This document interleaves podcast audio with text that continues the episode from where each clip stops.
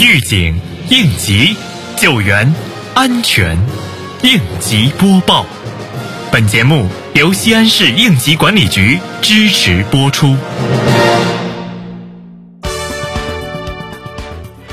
近日，应急管理部公布了工贸企业粉尘社报安全规定，自二零二一年九月一号起施行。规定中指出，粉尘社报企业对粉尘防爆安全工作负主体责任，应当具备有关法律法规、规章、国家标准或者行业标准规定的粉尘社报安全生产相关条件。建立健全全员安全生产责任制和相关规章制度，加强安全生产标准化、信息化建设，构建安全风险分级管控和隐患排查治理双重预防机制，健全风险防范化解机制，确保安全生产。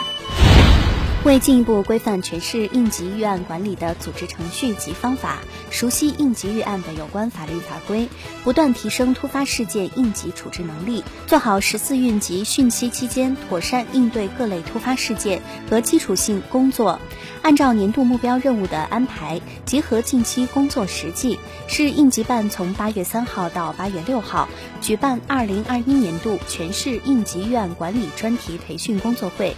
培训主要从应应急管理发展历程及如何做好新时期应急管理工作、大规模城市安全管理、十四运大型活动监管重点及突发事件处置、应急预案编制与管理、先是突发事件总体应急预案等几方面进行解读。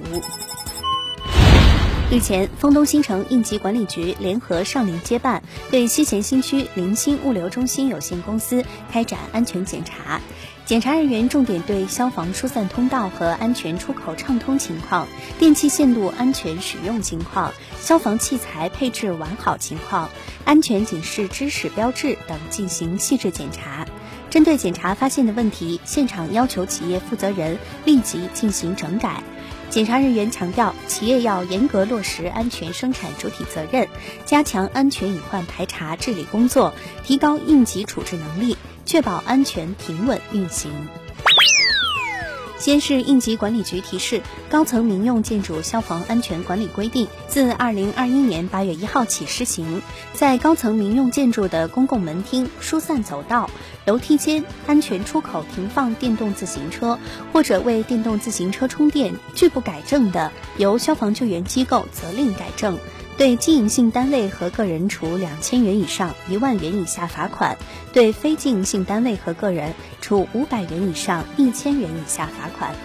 感谢收听本次应急播报，我是小陈。